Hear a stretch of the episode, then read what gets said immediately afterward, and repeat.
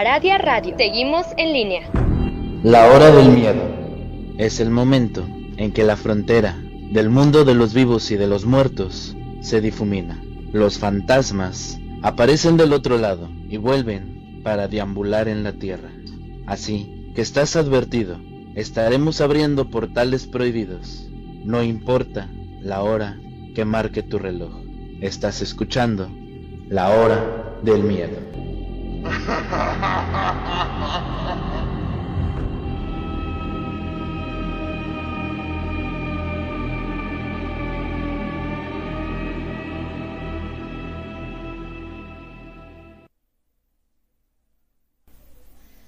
¿Qué tal amigos? Muy buenas noches. Sean todos bienvenidos una vez más a este su programa, La Hora del Miedo. En locución me presento, yo soy Luna Blackstone, junto al maestro e historiador Rob Gray. Estamos transmitiendo completamente en vivo a través de Radio Radio, su radio paranormal, de nuestro canal en YouTube La Hora del Miedo, a través de frecuencia alterna de Arizona y de la página www.2aradiaradio.es.tl.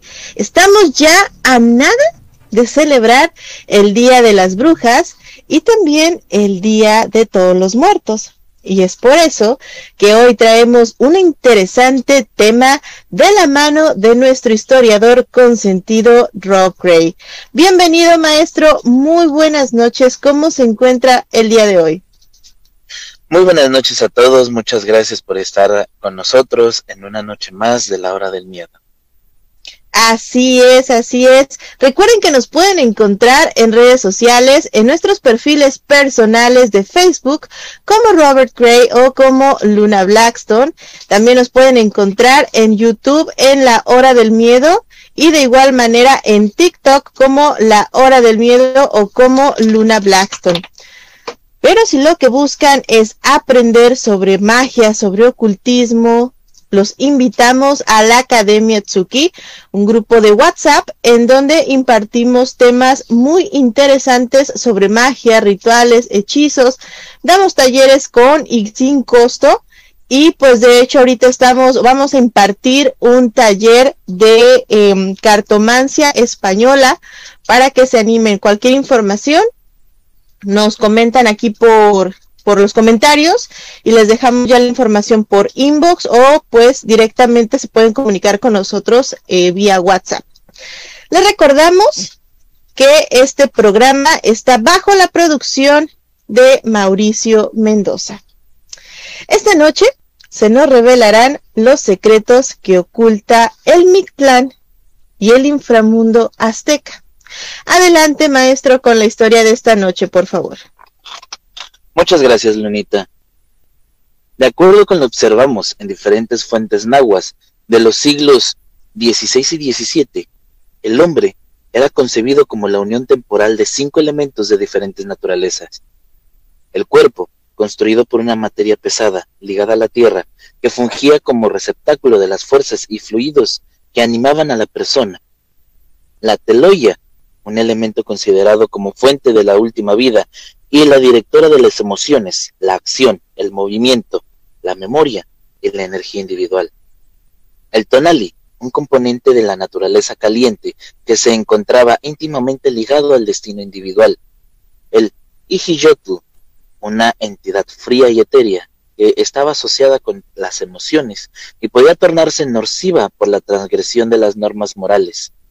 El Nahuali, un ser intangible preferentemente zoomorfo que se encontraba íntimamente ligado a la vida, la personalidad, el destino del ser humano. En las fuentes antiguas, esta es la forma adoptada por ciertos especialistas rituales, llamados también hombre nahuali, conocido como náhuatls y también lo que ya se le conoce como los transformistas. Durante su transformación, así pues, el objetivo de esta parte era evaluar las diferentes contradicciones que se presentaban en todos los datos históricos, los diferentes destinos de los componentes humanos. Por ejemplo, el Teyolia, en diferentes textos antiguos, es el único elemento explícitamente mencionado como participante en el famoso viaje al Mictlán. La presencia de la Teyolia en el mundo de los muertos es atestiguada por los informantes nicarios de Bobadilla de la manera siguiente. Muriendo, sale por la boca como una persona se dice Julio, ea lleva. Es aquel hombre y mujer, tal persona que muere y el cuerpo se queda acá. No va más del corazón, más aquello que les hace estar vivos. Y es eso que le da cuerpo al mundo. Sin embargo, también nos mencionan que durante los ritos funerarios de los señores se inducía una piedra verde en la boca del difunto. Este objeto es mencionado como el corazón del muerto, porque en éste se transformaban en sus corazones. Destacan el valor del cambio del elemento lítico y el viaje al inframundo hace alusión a un mundo diferente. Ya que estaba enfermo de muerte, la persona principal, la primera cosa era que poner, le ponían en la boca después de muerto aquella piedra preciosa.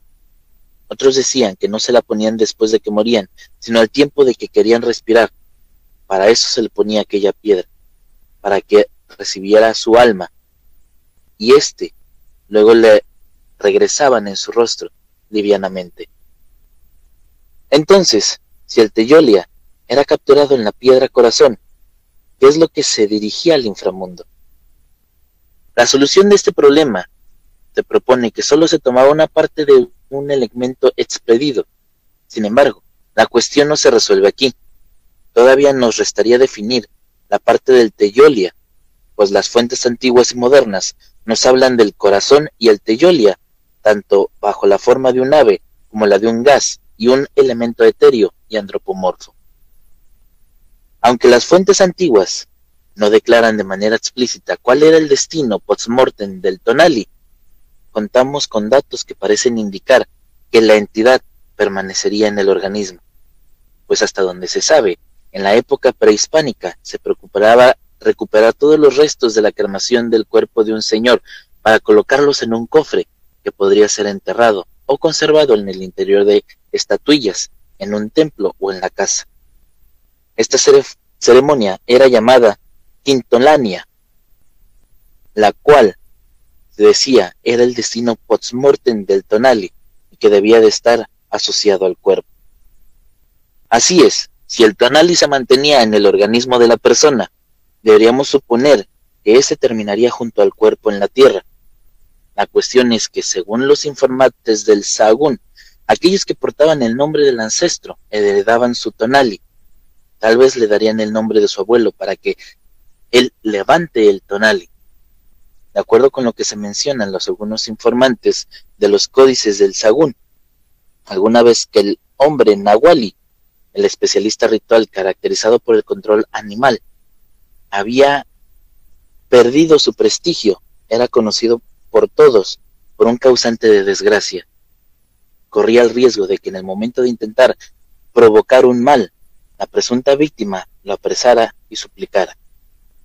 Entonces éste era capturado, le arrancaban los cabellos desde la coronilla, tomaban su renombre y heredarían su tonali.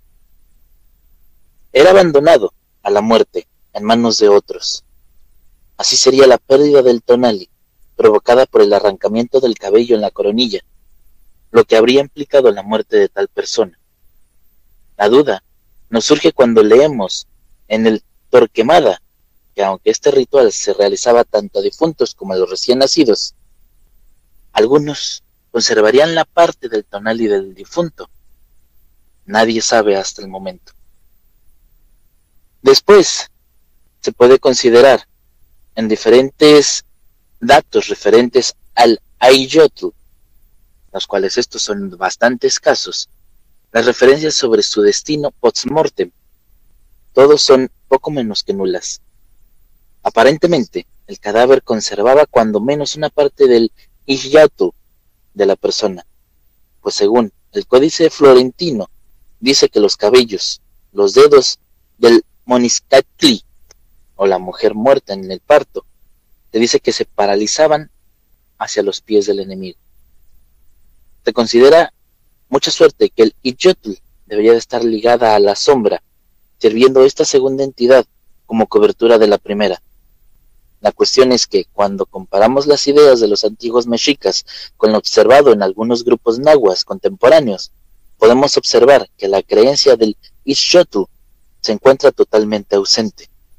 El concepto de sombra no figura más que muy vagamente en algunas fuentes antiguas. Y aunque muchas de las cualidades de este elemento parecen estar convergiendo en el tonali, su destino tras la muerte parece efectivamente ser la vagancia en forma de silueta etérea y antropomorfa. La pregunta es, ¿la sombra sería otra entidad anímica o lo que se le conocería como el nacimiento después de la muerte de aquellas gentes sombra? Por último, te decía que el cuerpo, aunque no iba al inframundo, no va más que el corazón. Encontramos que el mito de la creación de la humanidad se dice que los huesos y las cenizas de los hombres en las épocas anteriores se encontrarían en el Mictlán. Torquemada decía que la idea de un viaje al más allá en cuerpo y alma se veía reforzada por el hecho de que algunas fuentes, no de la tierra, sino de deidades del mundo de los muertos, quienes consumían la carne de los difuntos. La madre y el padre, Mictlantecuili y Tesomotot, Quetzali, y todavía estaban sedientos de ellos. Todavía estaban hambrientos de los seres humanos. Además, el acceso al Mictlán, que es el país de los muertos, se hacía penetrando en la tierra, pues tal como señalaban los nahuas centrales y los nicarios, el Mictlán se encuentra debajo de la tierra. Se añade que cualquiera que puede ser depositado en una urna eran colocados el interior de la tierra. Se menciona que la primera etapa del viaje al inframundo se llama Tlalelpalc, que significa la tierra, y tal como lo vemos en el mismo texto, todas las pruebas que se debe de sortear, que son nueve, aquel muerto, antes de llegar a la morada final, implican su descarnamiento. El Mictlán también llamado Shimoayán, el lugar de los descarnados.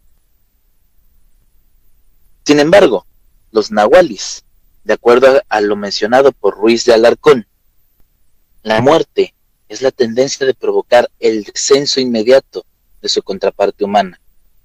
El problema es que ninguno de estos textos antiguos explica cuál es la relación funcional, igualmente en el sentido inverso, los nahuas contemporáneos de la Sierra Norte de Puebla consideran que el hombre es la única parte del binomio hombre nahuali que se alimenta de la muerte y provocaría el descenso a la inanición del nahuali. Se dice que cuando los animales todavía andan después de ocho días y se mueren, es porque ya no van a comer. Sin embargo, se cuentan numerosos documentos sobre distintos personajes que adoptan formas no humanas después de la muerte. Al respecto, es esto conocido por los tlaxcaltecas, que dicen que las almas de los señores principalmente se vuelven nieblas y nubes. También se pueden volver pájaros de plumas ricas y diversas maneras de piedras preciosas de rico valor.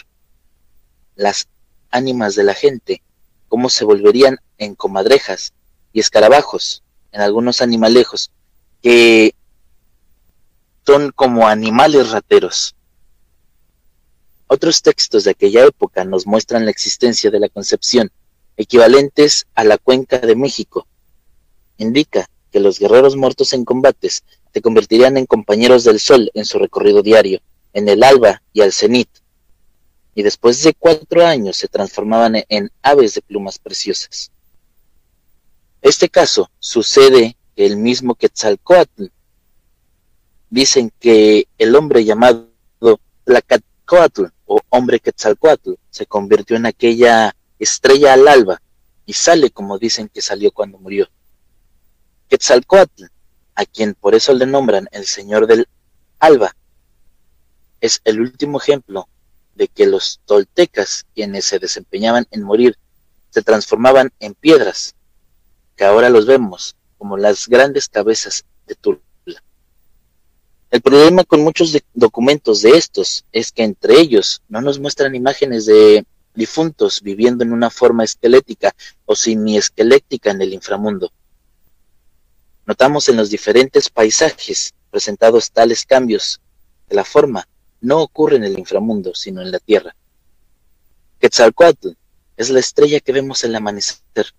Los toltecas son las piedras que encontramos en Tula.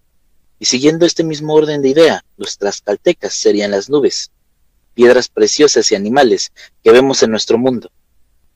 La pregunta se abre en este punto y es obviamente si es posible que el difunto llevara una vida antropomorfa en el inframundo y la existencia zoomorfa o no humana sobre la superficie terrestre.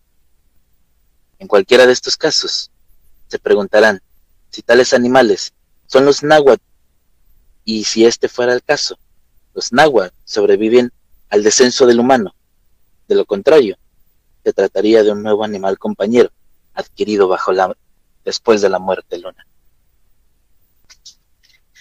Qué bonito, sin lugar a dudas, qué bonito tema. Bueno, por lo menos para mí me gusta muchísimo escuchar este tipo de historias porque nos abre la mente los caminos hacia nuestra propia cultura y se me hace muy padre porque muchas veces la mayoría de nosotros celebramos solamente por celebrar o vemos el Día de Muertos como, ah, bueno, pues vamos a poner el altarcito, vamos a convivir o a lo mejor incluso muchas personas que celebran hasta el Halloween, ¿no? Que no saben ni siquiera la, la definición. Sin embargo, a mí me encantan este tipo de historias. Gracias, maestro. Me, me gustó mucho.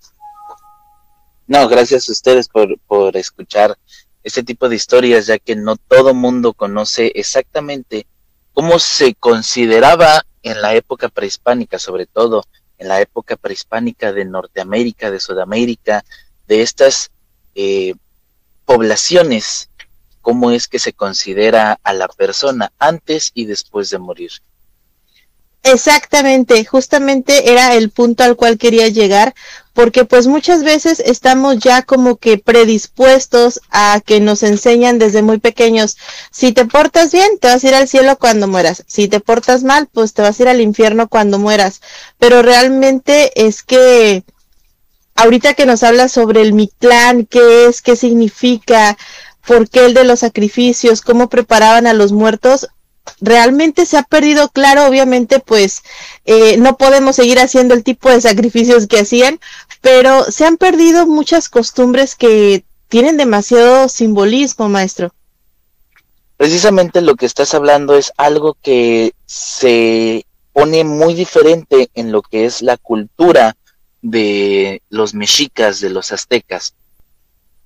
Como dices, en la religión eh, católica, cristiana, digamos que a todos los que siguen este tipo de religiones, te dicen que si te portas bien, te vas a ir al cielo, te vas a ir al infierno. El Mictlán no es ni un cielo ni un infierno, es el lugar al que todas las almas de todos los muertos irían, no todas completamente porque existían diferentes mundos dependiendo de cómo murieses. Por ejemplo, si tú morías ahogado, no ibas a dar al Mictlán, ibas a dar al lugar de Tlaloc, el Tlaloctlin, que era un lugar donde el dios de la lluvia y el trueno tenía reservado para aquellos que morían bajo tu poder. Y no precisamente es que tendrías que mm, morir de una manera muy cruel, ya sea ahogado en el mar, en el río, o inclusive alcanzado por un rayo para llegar a este lugar cosas que pues no eran fácil de que pasaran en esa época. Así es, y fíjate que qué padre, ¿no? Porque eh, tenían como que un dios destinado para cada cosa, incluso hasta los elementos estaban ahí, que el dios del fuego, el dios del agua, de la lluvia, de la luna, del sol, y esto era muy, muy padre porque cada uno representaba incluso eh, hasta pecados y creo que todos eran juzgados, lo que a mí me gusta sobre el Mictlán es que todos eran juzgados, digamos que de la misma manera, porque al final de cuentas todos somos imperfectos, todos cometían cierto tipo de pecados y tenían que ir al Mictlán para poder limpiarse y poder trascender, maestro. Sobre todo el hecho de que ya hablaremos en, eh, más adelante sobre eso, las pruebas del Mictlán porque para poder pasarlas necesitaba cierto tiempo. Y otra cosa que a lo mejor no todo el mundo sabemos sobre el Mictlán es lo que pasaba afuera del Mictlán.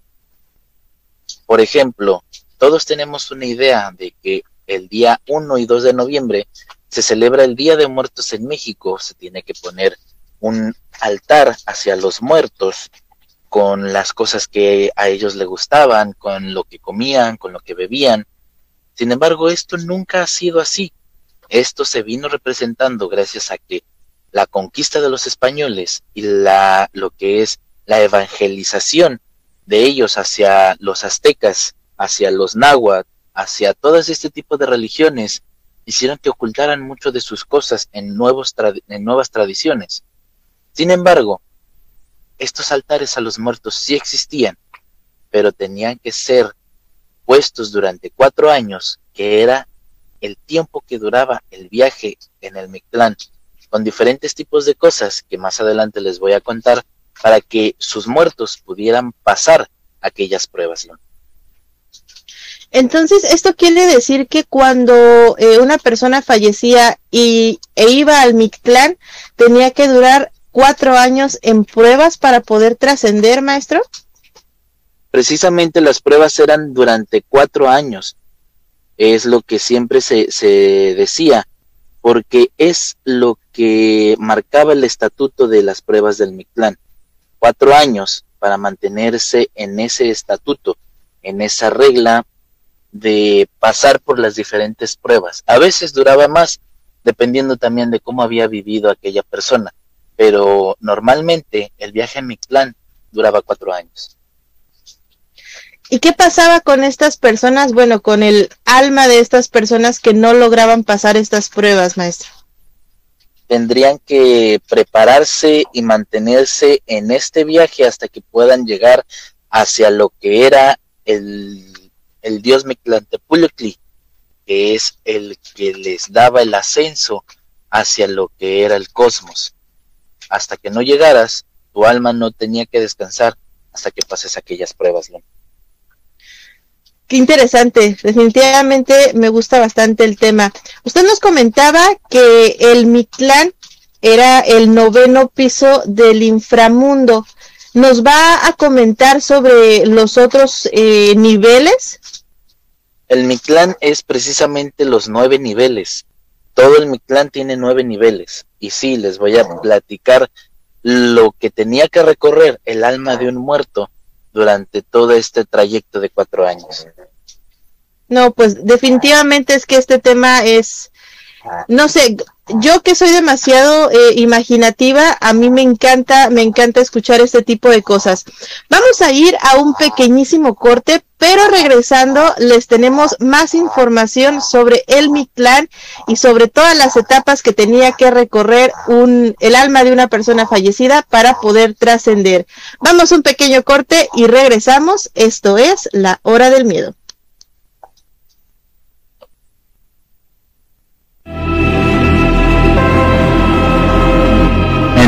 Regresa la hora del miedo.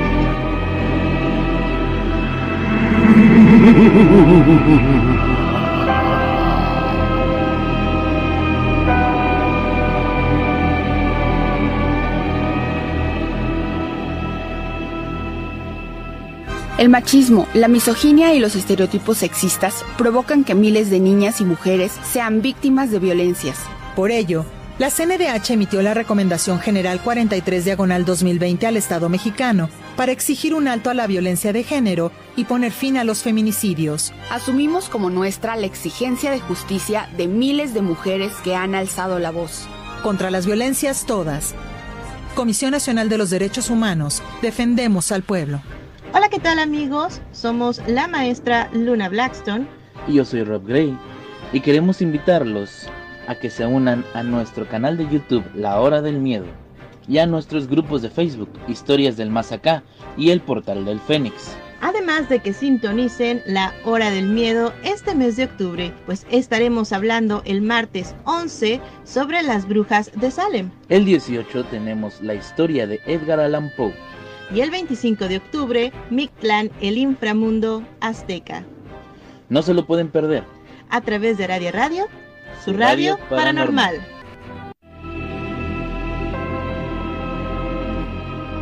Ya regresa la hora del miedo.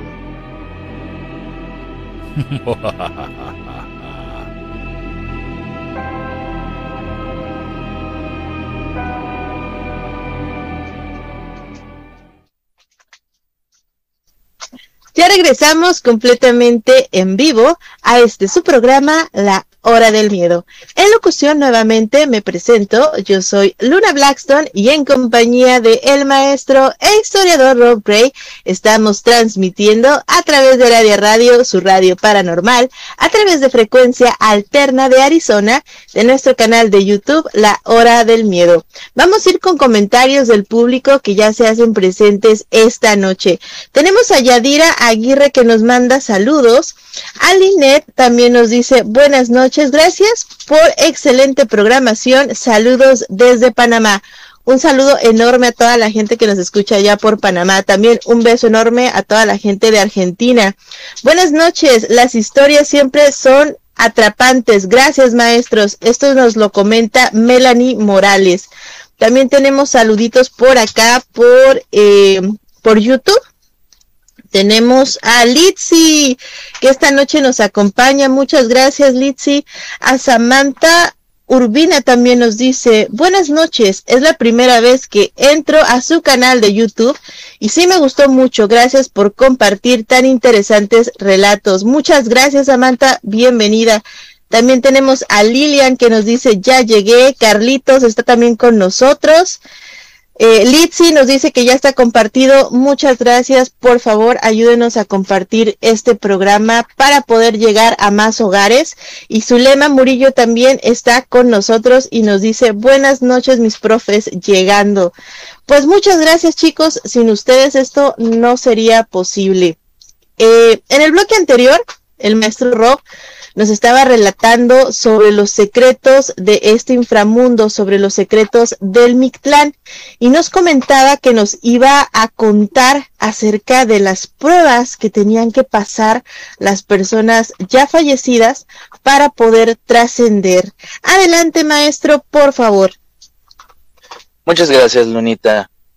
Verán, el Mictlán es un lugar místico dentro de la concepción filosófica del mundo mesoamericano.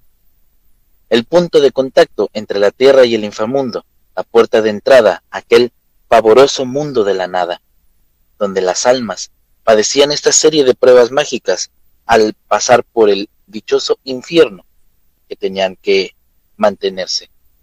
Así que imaginemos que nosotros estaremos en esos lugares.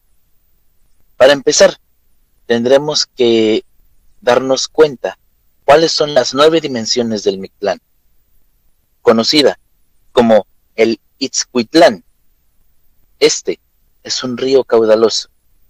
La única manera de cruzarlo era con la ayuda de uno de los dioses náhuatl menos conocido, llamado Xolotl. El Teplicli Monictlán, lugar donde los cerros chocan entre sí. El Istepetl, el Cerro de las Navajas. Este lugar se encontraba erizado de pedernales. El Istecayán, lugar que sopla el viento de navajas.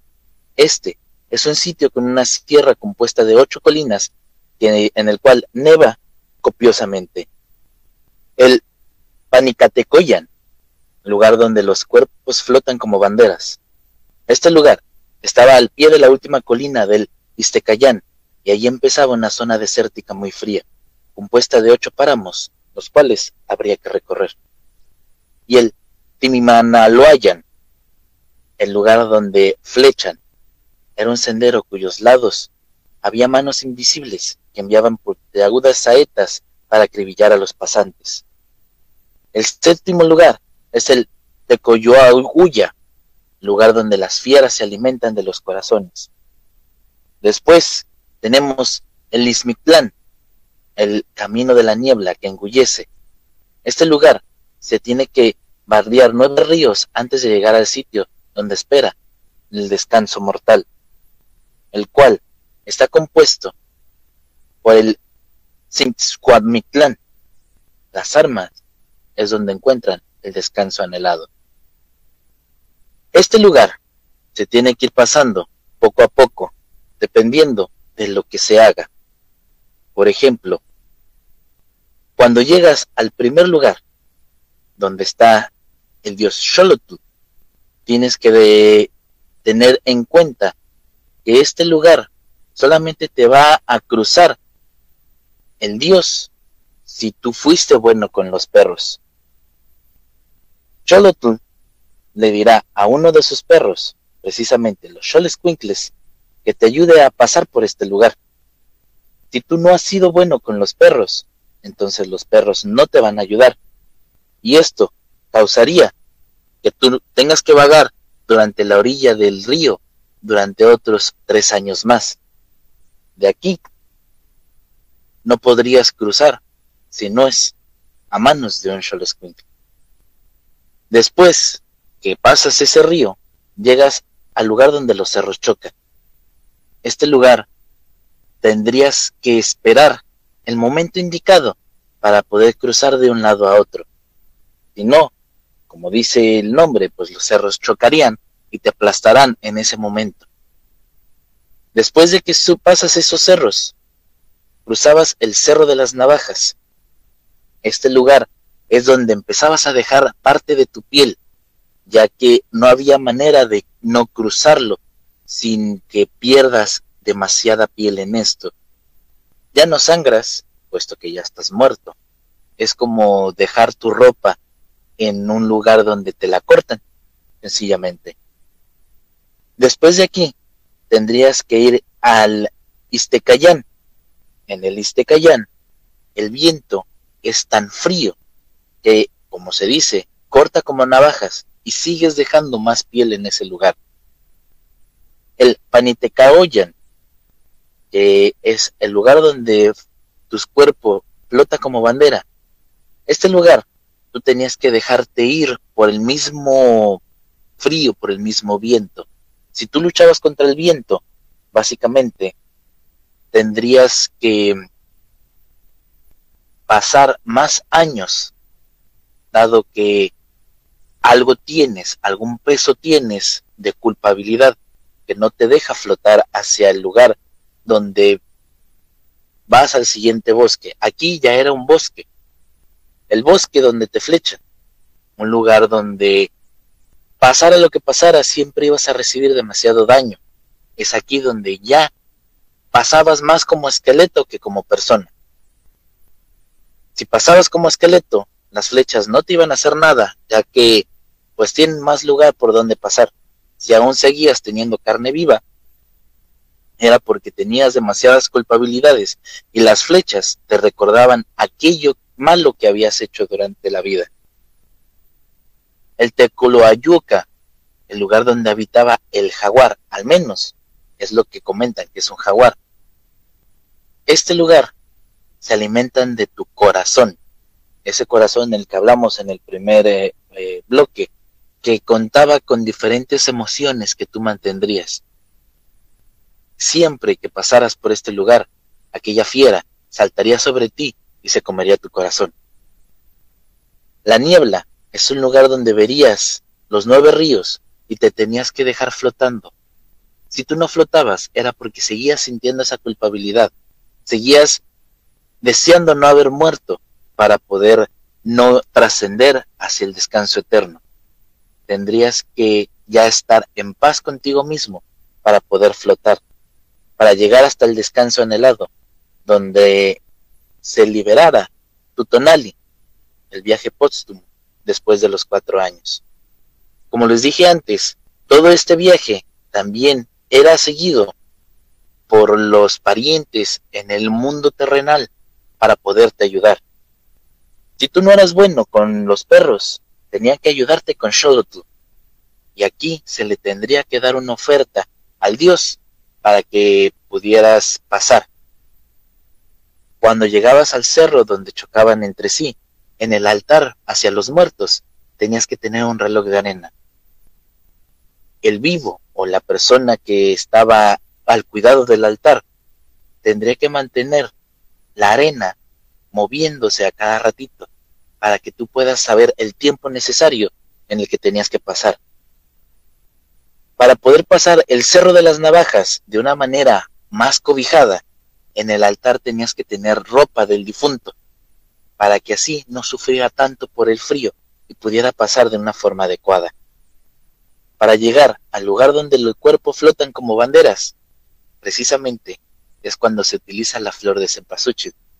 El olor te mantiene en un estado de tranquilidad y meditación que hace que tú no puedas pensar en absolutamente nada mientras tú flotas por el aire.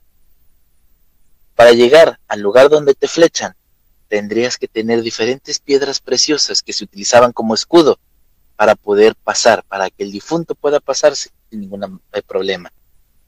Y aquí donde llegamos al lugar del jaguar. En el altar tenías que tener una piedra de jade que precisamente representaba el corazón. Lo que se comía el jaguar era la piedra jade y no el corazón del muerto, para que nunca perdiera su alma. Cuando llegabas al camino de la niebla, precisamente es a lo que se le lleva la comida hacia el muerto, porque es aquí donde tiene que mantenerse en paz consigo mismo para poder flotar por el río y así llegar a la liberación de su tonali. Los dos, tanto el muerto que se encontraba en el Mictlán como su familia, tenían que mantener todo esto al pie de la letra durante cuatro años. Terminando los cuatro años, los familiares tendrían que retirar aquel altar. Y así era sucesivamente, no una vez al año, sino todas las veces durante cuatro años, en diferentes temporadas. No solamente era una vez, eran si acaso seis o siete fiestas que se le hacían a los muertos en la época prehispánica. Me dejaste impactada, Rock.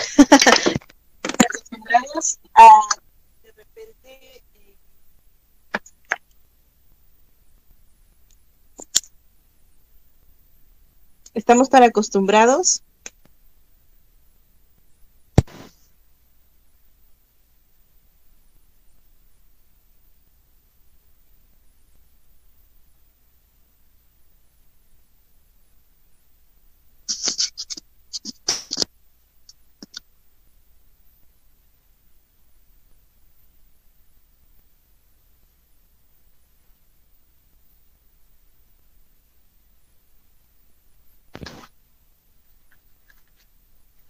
que eran malos, que trataban mal a los animales. Sí, eran muy pocas las personas que trataban mal a, los animales en la, época de prehispánica, porque siempre se tenía, como les expliqué en, un momento dado, al principio de, de el primer bloque, que creían que muchas de estas entidades que llegaban a su descanso eterno reencarnaban en algún tipo de animal para ser protectores. En un ejemplo no muy lejano, eh, todas las brujas y los brujos, hablamos sobre los familiares.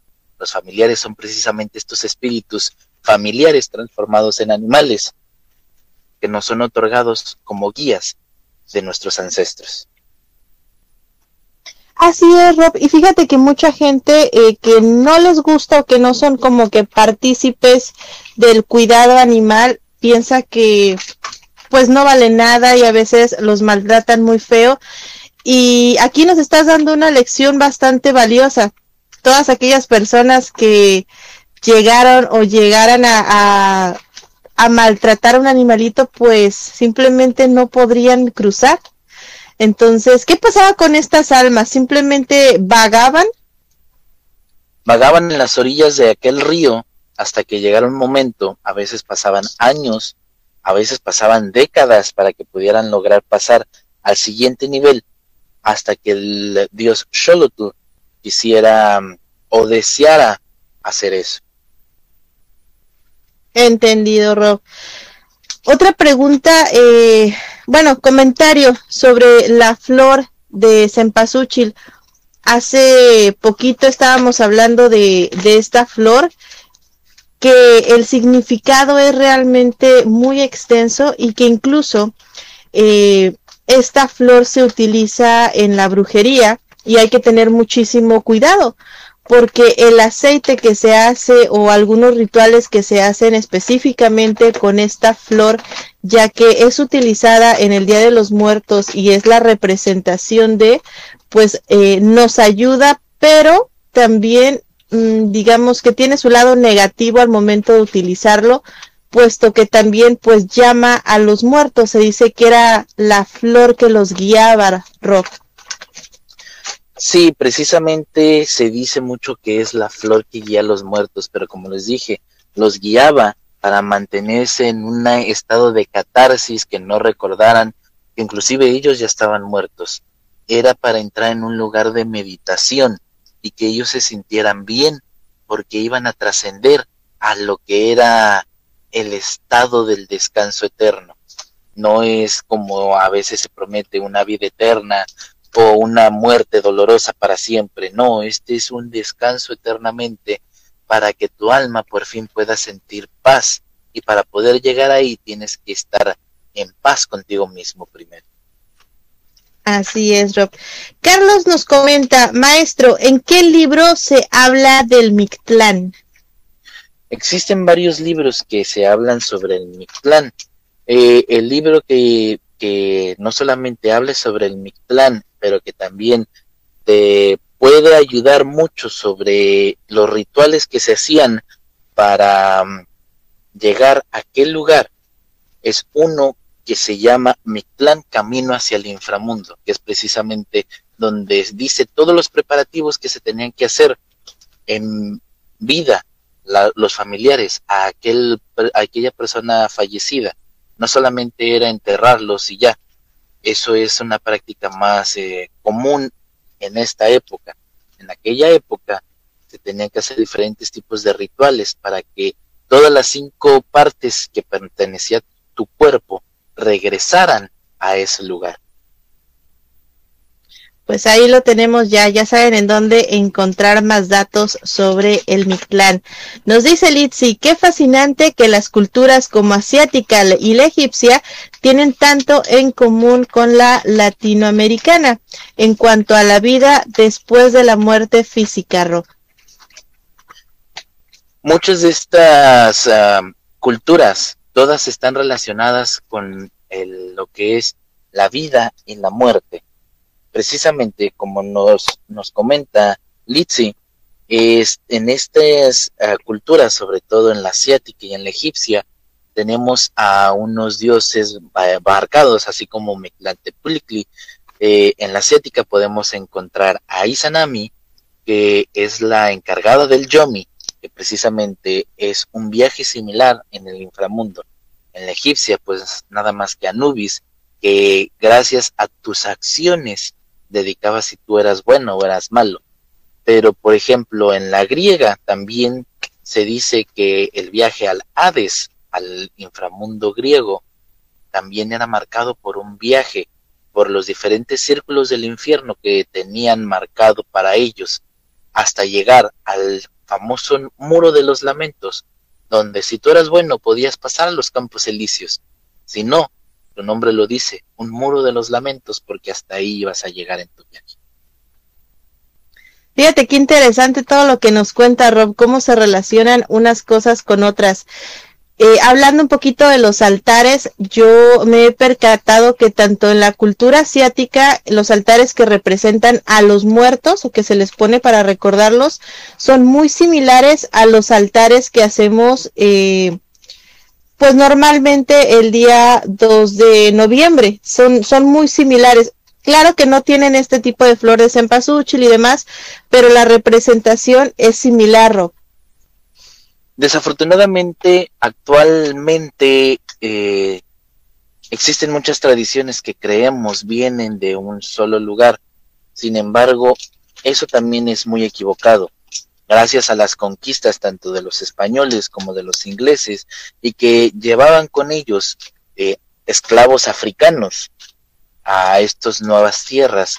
Se me hizo una mezcolanza entre tanta mm, cultura de cada uno que actualmente lo que nosotros conocemos como el Día de Muertos, no solamente el altar de Día de Muertos es completamente mexicano, tiene muchas cosas que a lo mejor la gente no sabe, entre la cultura asiática y la cultura africana. Pues miren, ya estaremos hablando, ¿qué te parece si les pasamos más información sobre los altares en la Academia Tsuki? Creo que es un tema bastante bueno y que a muchos de, de nosotros nos va a interesar. Nos comenta Carlos, qué interesante, ¿qué pasaría si en la familia tienen más de un muerto? ¿Sería un altar por cada, muer por cada muerto, Rob? Es así como se manejaba, ya que cada uno tenía que tener su viaje eh, específico para llegar al descanso. Pues ahí lo tenemos, ahí lo tenemos. Creo que eh, en nuestra cultura actualmente los altares se maneja un solo altar y puedes poner a los muertos que sean, Ro. Actualmente sí, inclusive pueden poner a toda su familia, porque a diferencia de, de estos altares eh, antiguos, estos eran para ayudar el al muerto a su descanso eterno, eran para que llegara al descanso eterno.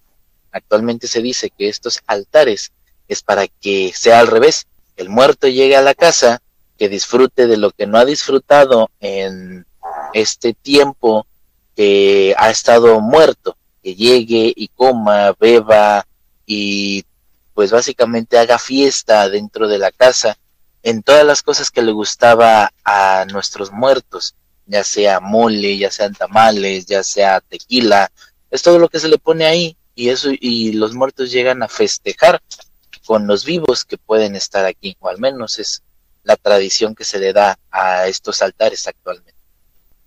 Sí, claro, claro, es lo que se cuenta. Fíjate que una anécdota bastante curiosa sobre las ofrendas que se les ponen a los muertos es que se dice que los, los platillos, la comida que se les deja ahí en los altares es muy similar a cuando nosotros hacemos una ofrenda a nuestras deidades, puesto que esos alimentos ya no se pueden consumir por nosotros.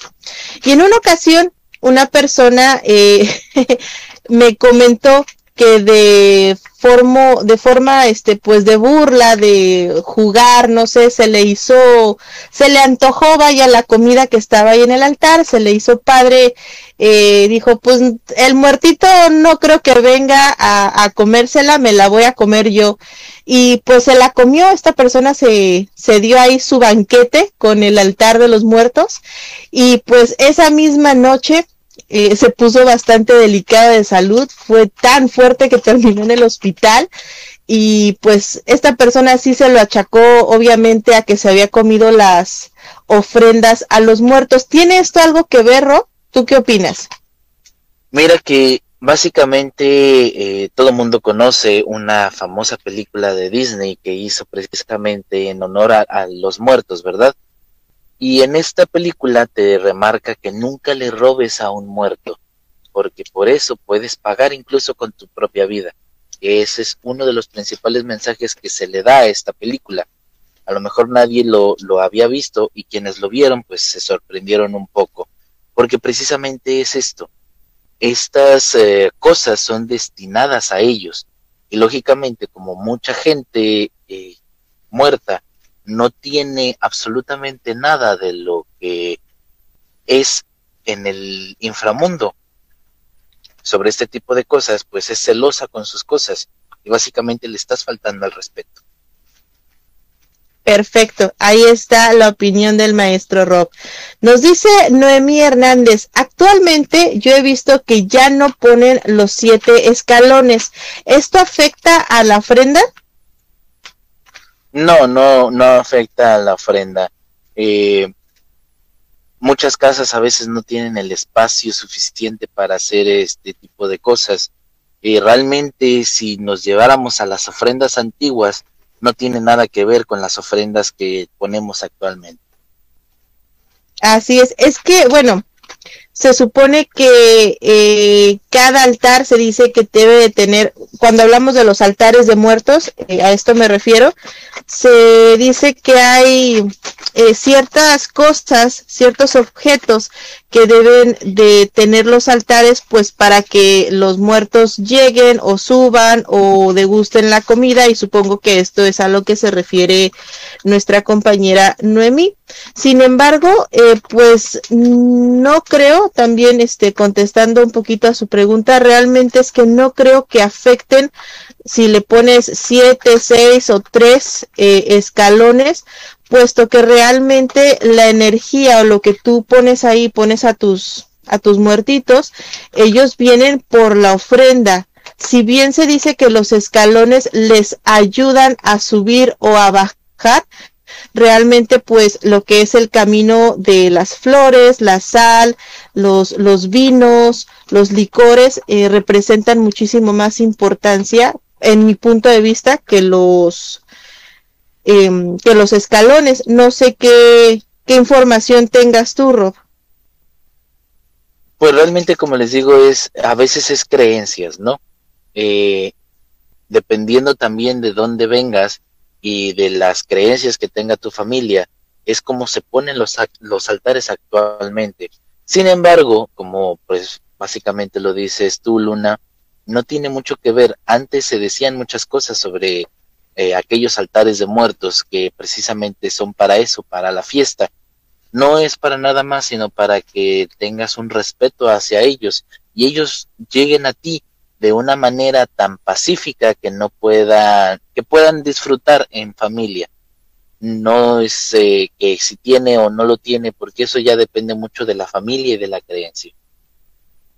Así es, así es, maestro.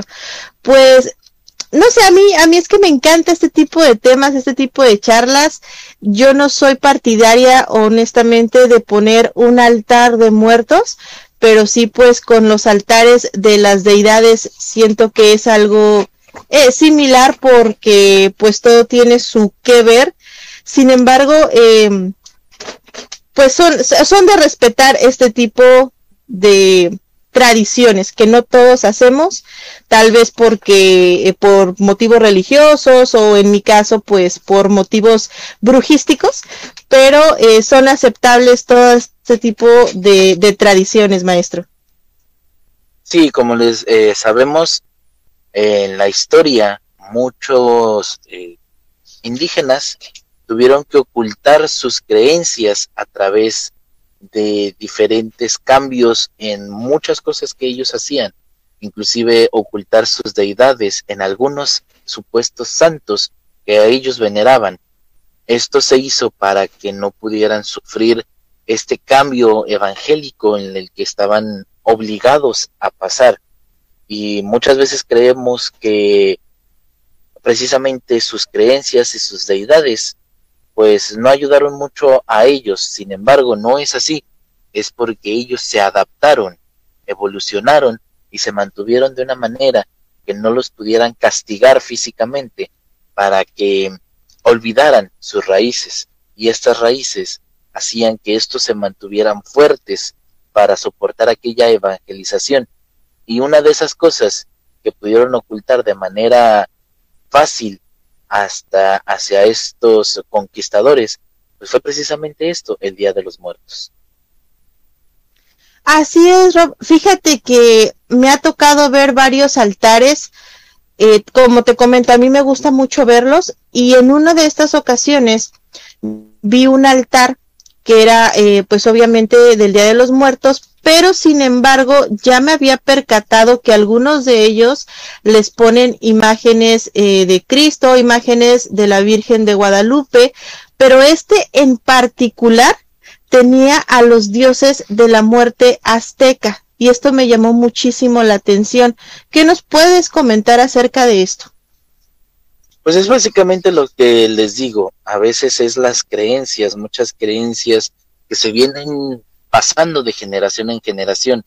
Muchas de estas no sabemos de dónde vienen, solamente que pues nuestras familias nos enseñó que así tenía que ser. Otras les enseñan incluso el por qué se tienen que hacer las cosas de esa manera. para que no perdieran ningún tipo de mal maltrato o todo lo que es sus eh, pues sus raíces prehispánicas. Es por eso que algunos mantienen esta tradición católica religiosa o cristiana y otros mantienen, ya son muy pocos, pero muchos sí los hay, que mantienen estas eh, raíces prehispánicas, raíces nahuas, raíces toltecas, raíces mayas, que muchas veces creemos que solamente es un altar, pero ellos saben la realidad de las cosas porque va pasando de generación en generación. Así es, Rob. Realmente creo que no deberíamos de dejar morir las tradiciones, tanto eh, religiosas, en este caso, como las tradiciones familiares. Creo que son muy bonitas y deberíamos de respetarlas y seguir alimentándolas. Pues ya estamos a punto de terminar este programa, Rob. No sé si quieras dejarnos algún otro comentario antes de finalizar. Actualmente creemos saber todo sobre estas culturas mesoamericanas. Sin embargo, existen, a pesar de que muchos viven en estos países, existe muy poca manera de intentar eh, conectarnos con estas raíces. Sería bueno un poquito salir, irnos a aquellos templos que siguen en pie por alguna razón y descubrir un poco más sobre nuestras raíces. Podríamos eh, sorprendernos un poquito más de las casualidades o pocas casualidades que hay entre nosotros y ellos, porque recuerden, la verdad está allá afuera. Así es, así como nos dice el maestro Rob, es excelente idea salir, investigar y averiguar, comparar todas este tipo de enseñanzas. Último comentario de la noche nos dice Noemí Hernández. Es como una mezcla entre la tradición ancestral y la religión católica. Pues sí, es básicamente lo que nos comentaba el maestro Rob. Pues chicos, no me despido sin antes darles las gracias a todos ustedes por acompañarnos una vez más y por compartir el programa. Los esperamos el siguiente martes en punto de las 10 de la noche, hora México, en otro episodio más de la hora del miedo. Recuerden seguirnos en nuestras redes sociales y pues sin más nos despedimos. Les deseamos una excelente noche y dulces pesadillas. Hasta la próxima.